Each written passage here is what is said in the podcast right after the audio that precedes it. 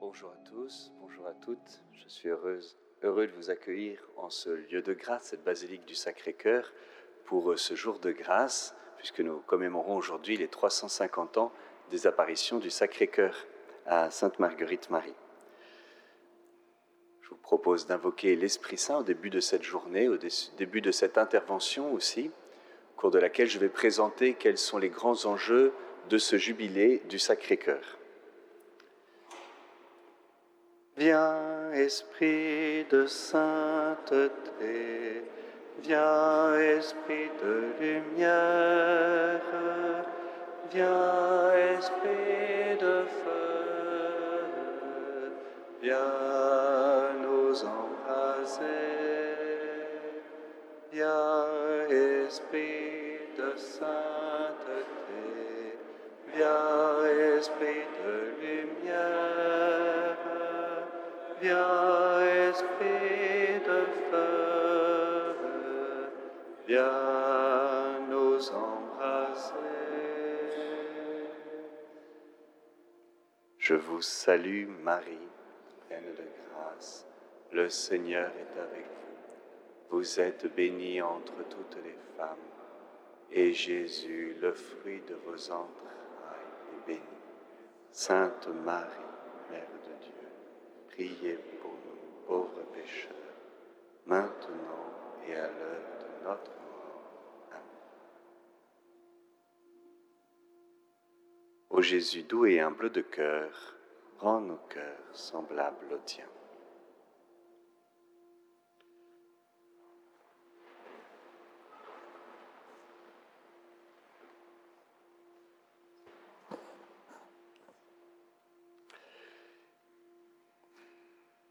Les apparitions ont eu lieu il y a 350 ans, mais les pèlerinages ont commencé il y a 150 ans, en 1873, la même date qu'à Lourdes d'ailleurs, et pour la même raison, l'arrivée du chemin de fer ici à Paris-le-Monial.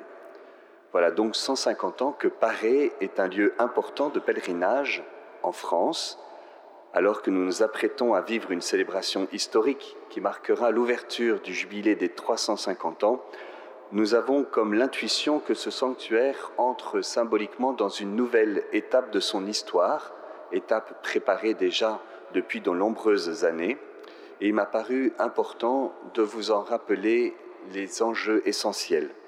C'est l'objet de mon intervention. Il y a cinq enjeux, cinq parties. Tout d'abord, sortir la dévotion du Sacré-Cœur des impasses dans lesquelles elle a pu se fourvoyer, développer déployer Paris comme un lieu vivant d'une expérience de la foi pour nous aujourd'hui, redécouvrir l'actualité du thème de la réparation, approfondir la communion fraternelle qui unit les différentes réalités ecclésiales attachées au Sacré-Cœur, et puis enfin euh, accueillir les surprises que Dieu nous donnera. Tout d'abord, sortir la dévotion du Sacré-Cœur des impasses dans lesquelles elle a pu se fourvoyer à une époque donnée. Autant le Sacré-Cœur est répandu, autant il est mal connu. Dans l'histoire, cette dévotion au Sacré-Cœur s'est répandue très rapidement après les événements de Paris, avec une fécondité tout à fait inégalée dans l'histoire de l'Église, au moins dans l'Église latine. Toutefois, avec le recul, on s'aperçoit que le message de Paré a pu souffrir des moyens auxquels on a eu recours pour le faire connaître. Certes, ce qui a contribué à véhiculer le message et la dévotion a été très efficace pour sa diffusion, puisque le monde entier connaît le Sacré-Cœur, mais c'est parfois devenu aussi un obstacle pour sa compréhension profonde. Cela s'est fait au détriment de la profondeur et de la justesse de la dévotion au cœur de Jésus. Cette large diffusion n'a pas été exempte d'ambiguïté, de contresens, de raccourcis, de simplification. Bref, il y a eu un prix à payer. Et il faut peut-être chercher là, pour une part, la raison de la désaffection de la dévotion au Sacré-Cœur dans la deuxième partie du XXe siècle en Occident tout du moins. Il s'agit pour nous d'identifier et de comprendre ses réticences pour y répondre. Le jubilé est une bonne occasion pour cela. Première difficulté, la dévotion au Sacré-Cœur a bénéficié des reproductions à l'infini des statues selon l'art sulpicien qui connut un succès retentissant au XIXe siècle. Mais elle finit par paraître bien poussiéreuse et sanguinolente lorsque les sensibilités évoluèrent au XXe siècle. Certes, de belles œuvres d'art touchent les cœurs, et c'est pour cela qu'un projet artistique a été lancé en septembre dernier par le sanctuaire. Le jubilé entend être une magnifique occasion de renouveler l'image du Sacré-Cœur, sa représentation dans l'art, que ce soit la, peinture, la sculpture, mais aussi cet appel à projet concerne la création de compositions musicales destinées à la liturgie. Un concours photo est également organisé afin que tous puissent participer au renouvellement du regard sur les sites emblématiques du sanctuaire. Deuxièmement, la focalisation unilatérale sur la focalisation, elle-même réduite sur la réparation, elle-même réduite à sa dimension pénitentielle, voire victimale, a fini par faire du Sacré-Cœur une dévotion doloriste, un peu morbide. Bien évidemment, la réparation fait partie de la spiritualité de Paré, spiritualité parodienne, mais elle n'est pas première et elle ne se réduit pas à sa dimension pénitentielle. Je vais revenir dans ma troisième partie sur la réparation. Troisièmement, la dévotion au Sacré-Cœur dans l'histoire n'a pas été indemne de récupération politique, réduisant le Sacré-Cœur à un emblème ou un symbole brandi comme un étendard au service de certaines causes politiques, françaises ou espagnoles ou autres. Comme disait Peggy, tout commence en mystique et finit en politique. Certes, pour être authentique, notre dévotion au cœur de Jésus se doit de rayonner dans le monde afin d'établir autour de nous le règne du Christ, ou, pour reprendre l'expression du saint pape Jean-Paul II, construire la civilisation de l'amour, mais sans tomber dans la défense d'une cause politique, comme cela fut trop souvent le cas, et parfois encore aujourd'hui. Ce n'est pas le lieu d'aborder et d'approfondir cette question, nous aurons certainement à le faire dans les années à venir. Quatrièmement, la présentation didactique du message des apparitions en douze promesses au XIXe siècle n'est pas formellement fausse, bien évidemment, mais elle est marquée par son époque. Elle fut certes très efficace, mais elle a fini par induire une dynamique spirituelle très appauvrie. Si je fais ce que Jésus me demande, alors j'obtiendrai ce qu'il me promet. La dérive vers une relation mercantile et intéressée est à peu près inévitable. Ce n'était évidemment pas la, la visée de cette mise en forme en douze promesses, mais nous sommes quand même bien loin d'un cœur qui se laisse transformer par l'amour brûlant que le Seigneur a pour nous et qui appelle une réponse d'amour radical. Or, c'est justement cette expérience d'un amour radical, cette expérience vivante et transformante que vivent les pèlerins qui viennent aujourd'hui ici à Paris et que nous avons à mettre en valeur. Et donc, nous entrons dans le deuxième temps de ma réflexion, comment ce lieu de Paris n'est pas un simple jalon historique, mais un lieu vivant d'une expérience transformante pour nous aujourd'hui? La dévotion au Sacré-Cœur n'est pas née à Paris, mais historiquement, c'est à partir des apparitions à Sainte Marguerite Marie qu'elle est devenue incroyablement populaire et répandue dans toute l'Église. En ce sens, Paris le Monial est véritablement source de la dévotion au Sacré-Cœur. Le monde et l'Église ont besoin de toujours connaître davantage et expérimenter l'amour du cœur de Jésus. Mieux connaître ce qui s'est passé à Paris et ce qui s'y passe encore est incontournable pour redécouvrir et actualiser la dévotion au Sacré-Cœur. En ce sens, la présence aujourd'hui de pèlerins venus d'Espagne, notamment de Valladolid, où le Sacré-Cœur est apparu au XVIIIe siècle au bienheureux Bernardino de Hoyos, jésuite, cette présence des Espagnols est particulièrement significative. Ce jubilé est bien plus qu'une manière originale de commémorer un fait historique marquant pour la spiritualité catholique au XVIIe siècle. Paris est plus qu'un jalon historique essentiel de la dévotion au Sacré-Cœur. Nous ne sommes pas ici pour faire de l'archéologie nostalgique, de nous souvenir avec des larmes dans les yeux et des trémolos dans la voix des merveilles que Dieu a réalisées ici il y a bien longtemps.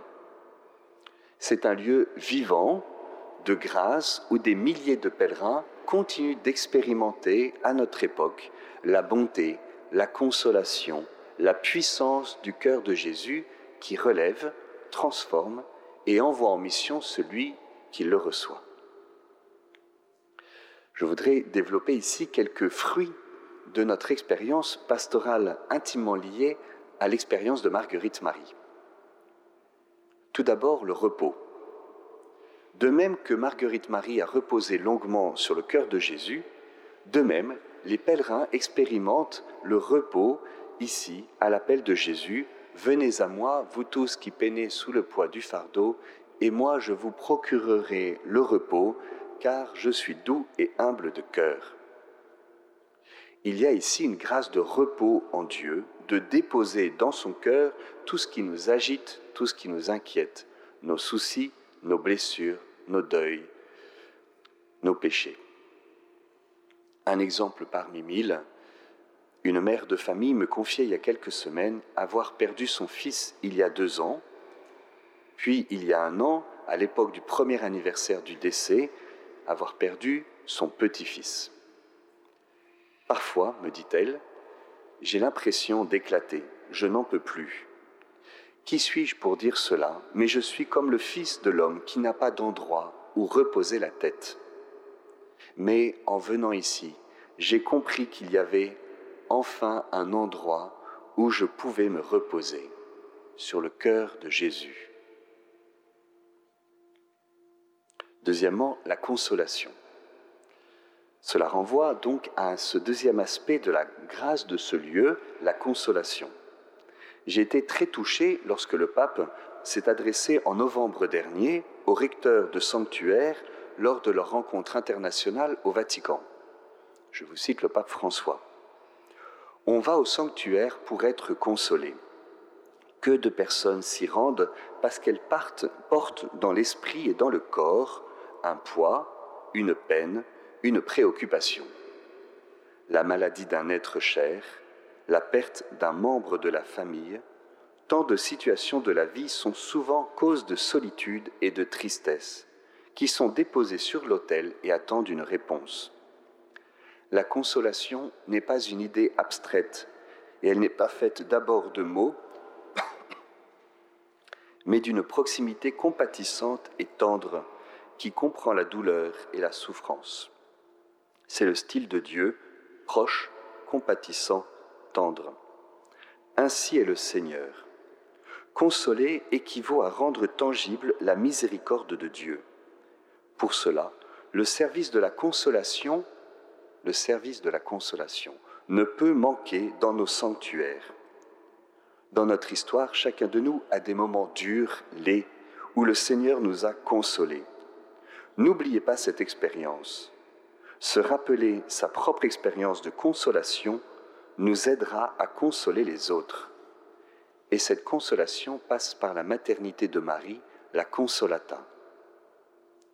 Que dans nos sanctuaires surabonde la consolation et la miséricorde. Et en écoutant ces mots, je les ai reçus comme en plein cœur à Rome, comme si, à travers le Saint-Père, le Seigneur venait confirmer l'appel profond du sanctuaire de Paris, à être un lieu de consolation. C'est pourquoi je voudrais adresser maintenant un premier appel à tous les blessés de la vie, aux boiteux, aux paralytiques, aux tordus, ceux qui si vous êtes un peu tordu par la vie, pas trop comme il faut, si vous sentez que vous êtes à côté de la plaque, votre place est ici. Le Seigneur vous attend à Paris tout particulièrement, et vous trouverez auprès du cœur de Jésus la consolation pour vos deuils, la guérison pour vos blessures, le repos de vos soucis, le pardon de vos péchés. Troisième grâce vivante, ici même, c'est la puissance de l'Esprit Saint qui jaillit du cœur de Jésus. Sainte Marguerite Marie raconte que le 27 décembre, il y a donc aujourd'hui 350 ans, le Seigneur lui demanda son cœur. Elle le supplia de le prendre et elle raconte. Il le prit et le mit dans le sien adorable, dans lequel il me le fit voir comme un petit atome qui se consumait dans cette ardente fournaise, d'où, le retirant comme une flamme ardente en forme de cœur, il me le remit dans le lieu d'où il l'avait pris. Et ainsi, de même que Marguerite Marie a eu le cœur transformé par la puissance du feu de l'Esprit Saint, du cœur de Jésus, de même, notre cœur s'enflamme en étant plongé dans le cœur de Jésus. Notre cœur s'enflamme d'amour pour le Seigneur et de compassion pour ceux qui souffrent, pour les blessés de la vie. Le critère d'authenticité de la dévotion au Sacré-Cœur est la transformation de notre cœur pour entrer dans les sentiments de Jésus qui était touché de compassion devant les foules parce qu'elles étaient comme des brebis sans berger. Quatrième aspect de cette grâce vivante, la miséricorde. Marguerite Marie a découvert les merveilles de son amour et les secrets inexplicables de son cœur. Deuxième, première apparition jusqu'à quel excès il l'avait porté d'aimer les hommes. Deuxième apparition. Combien ce cœur a tant aimé les hommes qu'il n'a rien épargné jusqu'à se consumer pour leur témoigner son amour. Troisième apparition. De même, ici, nous faisons l'expérience bouleversante que le Seigneur nous aime tels que nous sommes, notamment à travers les sacrements de l'Eucharistie et de la confession. Est-il trop osé de dire qu'une part du renouveau du sacrement de la confession et de la redécouverte de l'adoration du Saint-Sacrement en France ces trente dernières années est passée aussi par Paris.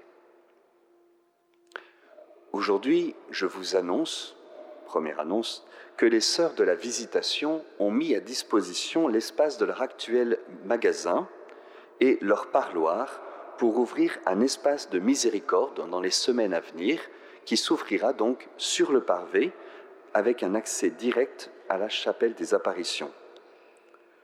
Le projet est que les pèlerins puissent s'y confesser, bien sûr, et que l'on augmente la capacité à confesser, mais aussi à être écoutés, accompagnés, à bénéficier de la prière des frères, de la prière aussi pour les malades, pour demander la guérison. Merci aux sœurs visitandines pour leur souci constant que les pèlerins soient bien accueillis, chez vous, chez elles, et pour ce cadeau généreux qu'elles font après avoir offert l'espace de l'actuelle chapelle Saint-Jean. Et nous prions pour que le Seigneur accorde de nombreuses vocations aux visitandines de Paris.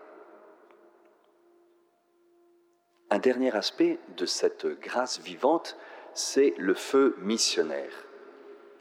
Il n'y a nul intimisme ou individualisme dans la vraie, véritable dévotion au cœur de Jésus. Jésus a montré son cœur, il y a 350 ans aujourd'hui, à Marguerite Marie en lui disant Mon divin cœur est si passionné d'amour pour tous les hommes et pour toi en particulier, que ne pouvant plus contenir en lui-même les flammes de son ardente charité, il faut qu'il les répande par ton moyen et se manifeste à eux. Ainsi, l'expérience spirituelle se fait d'emblée missionnaire. Il faut que ça brûle, disait le fondateur de la communauté de l'Emmanuel, Pierre Goursat. Il n'est pas anodin de citer Pierre Goursat aujourd'hui, dans la mesure où le réveil et le redéploiement du sanctuaire de Paris à partir des années 70 est largement dû à son intuition prophétique de venir à Paris en 1975 pour y vivre le Rassemblement national du renouveau charismatique et depuis, tous les ans, les sessions d'été de la communauté de l'Emmanuel. Il faut que ça brûle, que notre cœur brûle d'amour pour le Seigneur et en même temps brûle du feu que cet amour soit connu et répandu dans le monde marqué par l'indifférence et l'éloignement de Dieu. Les formes d'annonce de l'amour du cœur de Jésus sont bien différentes selon les appels que les uns et les autres recevons de Dieu. Mais il s'agit dans tous les cas de témoigner de la force et de la puissance que nous recevons de Dieu. Il n'est pas possible d'évangéliser un monde que l'on n'aime pas. Apparaît, en entrant dans les sentiments du cœur de Jésus, on apprend à aimer les hommes, à aimer le monde comme le Christ a aimé le monde et les hommes. Une dévotion au Sacré-Cœur qui se replierait sur elle-même dans un gémissement plaintif et victimaire face à un monde qui n'est plus chrétien ne serait pas authentique. Je ne peux que faire mien ces mots de René Voyaume, fondateur des Petits Frères de Jésus, qui a conclu son dernier livre Testament avec ces mots prophétiques à l'école de ce grand saint du cœur de Jésus que fut Saint Charles de Foucault. Je cite donc René Voyaume. Peut-être allons-nous entrer dans une époque du genre humain qui sera le temps de la compassion dans l'impuissance de trouver les solutions aux problèmes posés. Il nous faudra plus que jamais nous offrir en intercession, en communion au sacrifice du Christ, en nous plongeant en son Eucharistie pour supplier la miséricorde de notre Sauveur de se répandre sur tous les hommes. Le temps de la compassion. Un aspect de ce feu missionnaire est la piété populaire qui est, pour reprendre l'expression du pape François, le système immunitaire de l'Église. Autour du Sacré-Cœur s'est déployée une grande dévotion, une grande piété populaire. L'un des enjeux de ce jubilé est que le sanctuaire soit toujours plus accessible à tous, qu'il renoue avec justesse avec cette piété populaire. Il s'agit de lui donner sa digne place et aussi de recevoir d'elle, en tant qu'écoute du peuple, recevoir de nouveaux chemins de diffusion de la spiritualité du Sacré-Cœur sans tomber dans les écueils que j'ai évoqués dans ma première partie.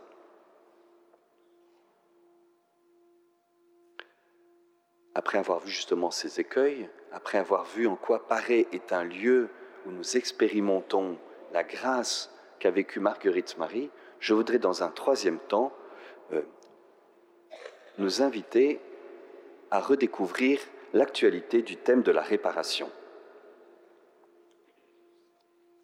Les événements de Paris font référence quant à la spiritualité de la réparation. Ainsi, la demande d'institution d'une fête en l'honneur du Sacré-Cœur par Jésus au cours de la grande apparition de juin 1675, cette demande est une demande de réparation. À la suite des événements de Paris monial la réparation prendra une place de choix dans la spiritualité de l'Église, jusqu'au grand tournant des années 70, où elle va péricliter rapidement. Or, la demande de réparation est centrale à Paray monial Il n'est pas possible de l'occulter sans amputer le message. Il revient donc au sanctuaire de retrouver des chemins d'accès à cette demande du Christ et en proposer une nouvelle actualité. Notons par ailleurs que la question de la réparation retrouve une actualité sensible dans les sphères culturelles et sociales. On peut citer parmi tant d'œuvres le livre de Maëlys de Kerangal, Réparer les vivants, paru en 2014, vendu à plus de 400 000 exemplaires et adapté à l'écran.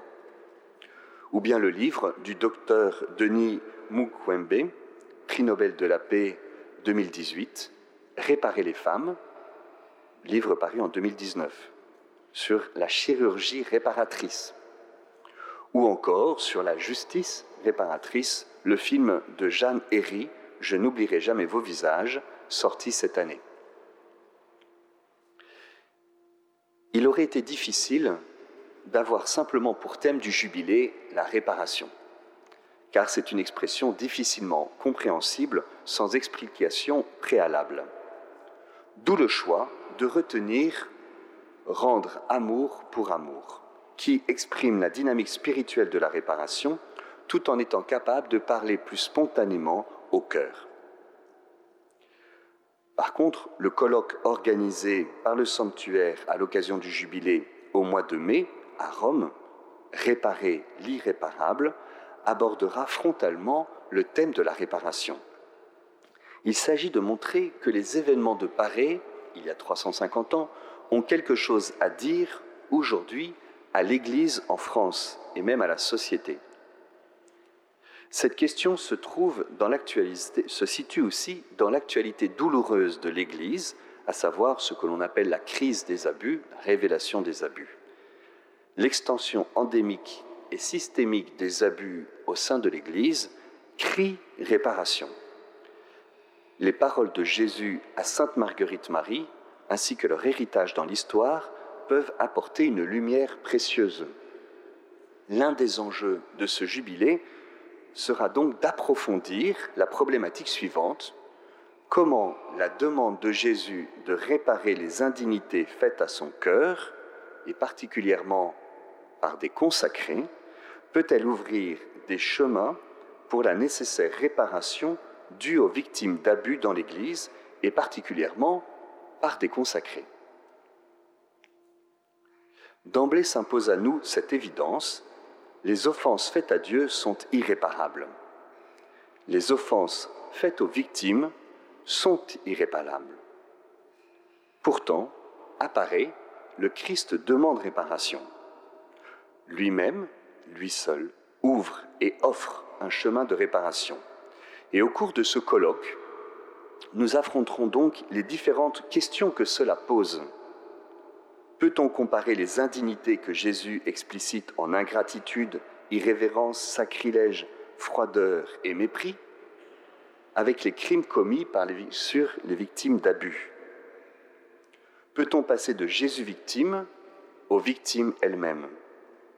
Comment échapper à une spiritualisation trop rapide, négatrice de la justice, pour peut-être découvrir une réparation qui assume la justice et l'excède aussi, répondant à une soif profonde du cœur. Comment dépasser la suspicion d'une perversion morbide de la réparation, doloriste, pour y retrouver l'expression d'une plus grande liberté?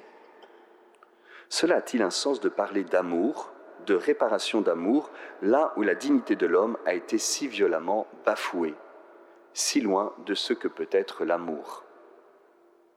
La réparation spirituelle peut-elle permettre de prononcer un non sur l'innommable? L'écoute des victimes offre-t-elle une nouvelle oreille à la plainte du Christ? Cette écoute aux victimes, comment participe-t-elle à réformer la vie et les pratiques de l'Église? Je remercie dès à présent le Père Louis Dupont, Louis-Pierre Dupont, chapelain, qui porte l'organisation de ce colloque. Je vous renvoie au site du sanctuaire où vous trouverez toutes les informations complémentaires si vous voulez vous inscrire ou suivre ce qui s'y fera. J'ai davantage posé des questions que répondu, puisque c'est justement l'objet du colloque. Quatrième enjeu, approfondir la communion qui unit les diverses réalités ecclésiales attachées au Sacré-Cœur le pape François rappelle que l'Esprit Saint est celui qui crée à la fois l'unité et la diversité. Une grâce particulière de fraternité a été donnée par le Sacré-Cœur de Jésus à Sainte Marguerite Marie et à Saint Claude, qui se sont alors reçus l'un l'autre comme frères et sœurs pour pouvoir remplir leurs missions respectives au cours de la vision des trois cœurs. Il y a un an, le 16 octobre 2022, ici même, dans cette basilique, avec le directeur du sanctuaire, le curé, le père Lagrange, la supérieure de la visitation, le supérieur des jésuites à Paris, nous recevions du vicaire général, le père Grégoire Drouot, la mission de travailler ensemble au rayonnement du Sacré-Cœur et d'accueillir ensemble les pèlerins, chacun selon les modalités propres à sa mission. Pour reprendre l'expression du pape François, la communion n'est pas sphérique, une sphère où tous les points sont à égale distance du centre, mais elle est polyédrique. Le polyèdre, le nom est un peu compliqué, c'est une espèce de figure géométrique complexe composée de multiples facettes intégrant une part de diversité entre elles. Nos histoires, nos sensibilités spirituelles ne sont pas les mêmes. Nous ne sommes pas tous attachés aux différents aspects que comporte la richesse du cœur de Jésus. Notre manière d'en parler n'est pas la même pour tous, et l'expérience dont nous sommes porteurs est variée. Nous faisons ici l'expérience de nous recevoir comme frères et sœurs. C'est un beau défi, certes, mais le Seigneur nous le donne et nous ne pouvons que fortifier notre fidélité au Seigneur et enrichir ainsi la proposition pastorale pour accueillir les pèlerins. Cela demande de notre part de l'humilité. L'humilité de reconnaître les dons que le Seigneur nous a faits aux uns et aux autres, et aussi l'humilité de reconnaître les dons qu'il ne nous a pas faits, mais qu'il a faits aux autres. L'humilité d'avoir besoin des autres, et l'humilité de prendre la place que le Seigneur nous demande. Personne ne peut identifier le Sacré-Cœur à lui-même ou affirmer le Sacré-Cœur, c'est moi. Personne ne peut revendiquer l'exclusivité de cette dévotion. Personne ne peut mettre la main sur le cœur de Jésus et se l'approprier. Nous, nous sommes ensemble au service d'une grâce qui nous dépasse, chacun selon la mission reçue de l'Église. Pour le dire simplement, nous faisons ici apparaître depuis plusieurs années l'expérience d'une synodalité qui est exigeante mais profondément réjouissante et féconde. Les pèlerins en bénéficient déjà aujourd'hui avec la rédaction commune du journal L'Invisible, que vous avez trouvé à l'entrée de la basilique et dans différents lieux. Cette revue est à destination des touristes qui viennent nombreux dans cette basilique afin qu'ils puissent euh, découvrir ce qui s'est vécu ici. Et cet invisible spécial Paris Monial a été rédigé par l'ensemble des acteurs ici de Paris Monial. Et dans quelques semaines, les pèlerins vont bénéficier aussi de ce travail en commun en bénéficiant d'une nouvelle signalétique qui va être totalement refaite et unifiée avec le soutien de la mairie. Aujourd'hui, notre l'assemblée de tout à l'heure, déjà à présent, reflète cette diversité ecclésiale et spirituelle comme j'aurai l'occasion de le souligner dans le mot de bienvenue pendant la messe. Cette grâce de fraternité, qui est à l'origine de la diffusion et de la dévotion au Sacré-Cœur, continue de s'étendre à nous tous, aujourd'hui, apôtres du cœur de Jésus, réunis en cette circonstance.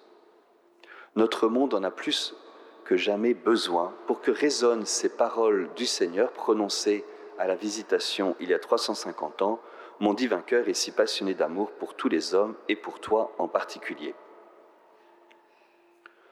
En 1981, le père Pedro Arrupe, alors général des Jésuites, affirmait Je suis persuadé que peu de preuves pourraient être aussi claires de la rénovation spirituelle de la compagnie de Jésus qu'une dévotion vigoureuse et générale au cœur de Jésus notre apostolat y trouverait une nouvelle vigueur, et nous ne tarderions pas à en voir les effets, aussi bien dans notre vie personnelle que dans nos activités apostoliques. Ces vibrantes paroles résonnent comme un appel prophétique pour les jésuites, mais aussi beaucoup plus largement. Et c'est pour cela que je voudrais adresser maintenant un deuxième appel, cette fois-ci aux congrégations religieuses liées au Sacré-Cœur nous en avons recensé et contacté plus de 250 pour ce jubilé. Les paroisses consacrées au Sacré-Cœur en France, plus de 120 ont reçu une invitation. Les institutions scolaires du Sacré-Cœur en France, il y a au moins 250 écoles, 60 collèges et plus de 20 lycées invités, euh, qui sont des institutions scolaires du Sacré-Cœur les, sanctuaires du Sacré-Cœur dans le monde. Nous avons écrit à une vingtaine d'entre eux en Belgique, en France évidemment, au Canada, en Espagne, en Italie, aux Pays-Bas, au Portugal. Vous tous qui êtes attachés d'une manière ou d'une autre, ou dont les racines spirituelles ont été à un moment donné celles du Sacré-Cœur, venez à Paris, venez redécouvrir vos racines spirituelles, venez boire à la source du cœur de Jésus. C'est pour cela que le sanctuaire organise une rencontre internationale des supérieurs majeurs de congrégations religieuses et des instituts liés au Sacré-Cœur le 14 et 15 octobre 2024. Enfin, cinquième enjeu de ce jubilé, recevoir ce que Dieu donnera. Nous savons ce que nous avons préparé et nous croyons que le Seigneur nous a demandé de préparer. Nous avons beaucoup travaillé pour cela. Mais ce que nous ne savons pas, c'est ce que Dieu, lui, a effectivement préparé. Comme le dit le livre des Proverbes, chapitre 16, Dans son cœur, l'homme propose, par sa parole, Dieu dispose. L'homme en son cœur fait des projets de route, le Seigneur dirige ses pas. Nous avons donc fait des projets de route, maintenant laissons-nous diriger nos pas par le Seigneur. Il y a 50 ans, en 1975, le recteur de l'époque avait contacté bien des personnes dans l'Église pour les inviter à Paris pour le 300e anniversaire des apparitions. Et personne n'est venu, sauf un groupe de quelques charismatiques qui ont débarqué à Paris, conduits par Pierre Goursat, le fondateur de l'Emmanuel, sans même savoir qu'il s'agissait des 300 ans des apparitions. Quelles sont les surprises que le Seigneur préparera? Quels sont les appels qu'il nous fera? Nous ne le savons pas, mais il nous revient de nous disposer dès à présent à écouter ce que l'Esprit dit aux églises, pour reprendre l'expression de l'Apocalypse. C'est dans cet état d'esprit que j'aborde la question de la consécration. Laissons-nous instruire par la manière dont de faire du Seigneur pour obtenir qu'une fête soit instituée en l'honneur de son Sacré-Cœur. Si Jésus avait voulu être efficace et rapide, il serait apparu directement au pape et aux cardinaux, à Rome, pour ordonner que la fête du Sacré-Cœur soit instituée. Le pape aurait certainement obtempéré, signé un décret, et l'année suivante, toute l'Église aurait célébré cette fête. Mais le Seigneur ne gouverne pas par décret, même si cela nous arrangerait parfois. Il est apparu à une femme, cloîtrée au fin fond d'un monastère, lui-même au fin fond du Charolais, pour demander cette fête. Ça a été certes moins rapide, moins efficace, mais en fait plus profond. Cette demande a travaillé le, corps de l'Église, a travaillé le cœur des personnes, des familles, des paroisses, des pays, des diocèses, des pasteurs, jusqu'à ce que l'institution en 1856, c'est-à-dire plus de 150 ans après, soit effectivement euh, promulguée par l'Église catholique. Peut-être que cette manière que le Seigneur a de faire, de passer par la périphérie et de travailler plus par capillarité que par décret, peut nous inspirer dans la promotion de la consécration. Et c'est le troisième appel que je voudrais aujourd'hui adresser. Que chacun nous nous mobilisions pour mieux comprendre ce qu'est la consécration au Sacré-Cœur, au cœur de Jésus, que nous la vivions personnellement, que nous la vivions en famille, en paroisse, en diocèse, en congrégation, en communauté, que nous en vivions et qu'elle nous transforme, et qu'ainsi nous discernions ensemble quel est l'appel de Dieu pour nous, pour l'Église, pour la France, à ce sujet. L'essentiel n'est-il pas que le monde connaisse l'amour du cœur de Jésus? Et donc que notre effort ne consiste pas à contacter en permanence les évêques pour obtenir d'eux quelque chose, mais que nous le vivions nous-mêmes et que cela se répande dans l'Église. Pour conclure, après avoir rappelé les enjeux essentiels à nos yeux de ce jubilé des 350 ans, de pouvoir dégager, désensabler la, source euh, de la dévotion qui a pu être au cours de l'histoire un petit peu euh, couverte, après avoir rappelé quels sont les lieux essentiels d'une grâce vivante aujourd'hui et de davantage y être fidèle, après avoir montré l'actualité du thème de la réparation que nous allons approfondir, rendre amour pour amour tout au long de ce jubilé, après nous avoir exhorté à redécouvrir et approfondir la communion entre nous, après être entré dans cette disponibilité à ce que Dieu fera et ce que Dieu donnera, je voudrais conclure avec la démarche jubilaire. Cet après-midi, le nonce apostolique, Monseigneur Celestino Migliore, ouvrira solennellement la porte jubilaire à la chapelle des apparitions au monastère de la Visitation. Et nous vivrons ensemble la démarche jubilaire en prolongement de l'Eucharistie de tout à l'heure. Cette démarche jubilaire est une invitation à se mettre en marche pour répondre à l'appel du Seigneur Venez à moi, vous tous qui peinez sous le poids du fardeau, et je vous donnerai le repos, car je suis doux et humble de cœur. Passer la porte jubilaire, c'est passer et entrer dans le cœur de Jésus, pour être renouvelé en profondeur dans notre vie de baptisé et lui rendre amour pour amour. Un feuillet explicatif sur l'indulgence plénière que l'on peut obtenir par cette démarche est à votre disposition, tout cas le sera cet après-midi, à la basilique et dans le sanctuaire. Le pape François nous rappelle ainsi ce qu'est une indulgence. Je le cite. Dans le sacrement de la réconciliation, Dieu pardonne les péchés et ils sont réellement effacés, cependant que demeure l'empreinte négative des péchés dans nos comportements et nos pensées. La miséricorde de Dieu est cependant plus forte que ceci. Elle devient indulgence du Père qui rejoint le pécheur pardonné à travers l'épouse du Christ et le libère de tout ce qui reste des conséquences du péché, lui donnant d'agir avec charité, de grandir dans l'amour plutôt que de retomber dans le péché. Je voudrais vous redire les conditions intérieures et extérieures, les dispositions pour vivre avec fruit la démarche jubilaire et recevoir l'indulgence plénière. Aujourd'hui, si possible.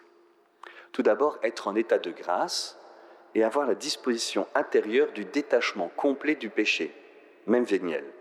Cela implique notamment de se confesser, si possible aujourd'hui, sinon euh, la semaine qui précède ou la semaine qui suit. Cela implique aussi de communier. Manifester notre ouverture à l'Église universelle en priant aux intentions du pape. Il est suggéré à notre Père et un Je vous salue Marie. Professer la foi de l'Église en récitant le Je crois en Dieu. Manifester visiblement que nous voulons répondre à l'appel de Jésus qui a dit Je suis la porte des brebis en passant par la porte jubilaire, c'est ce que nous ferons ensemble avec le nonce et tous ceux qui seront présents, la porte jubilaire de la chapelle. Et enfin, traduire en charité concrète la grâce reçue en accomplissant une des œuvres de miséricorde rappelées par le pape François. Je vous rappelle qu'il est possible de recevoir l'indulgence plénière une fois par jour, soit pour vous-même, soit pour une personne défunte, mais pas un autre vivant. Eh bien Seigneur, toi qui as béni cette terre de parélémonial, nous voulons mettre nos pas aujourd'hui dans les tiens. Nous voulons être apôtres et pèlerins du cœur de Jésus, comme l'a été le saint pape Jean-Paul II, venu ici même il y a quelques années. Qu'à l'occasion de ces 350 ans, tu embrases notre cœur du feu de l'Esprit Saint qui jaillit de ton cœur transpercé que nous en soyons transformés, que nous vivions cette réponse d'amour pour amour à toi qui nous as tant aimés, que nous puissions être témoins de ta compassion, de ta consolation, de ta douceur auprès des blessés de la vie que tu mets sur notre route, que notre cœur soit transformé pour que nous annoncions au monde la joie de l'Évangile. Ô Jésus, tu es doux et humble de cœur, cœur au tien. Ô Jésus, tu es doux et humble de cœur, rends mon cœur semblable au tien.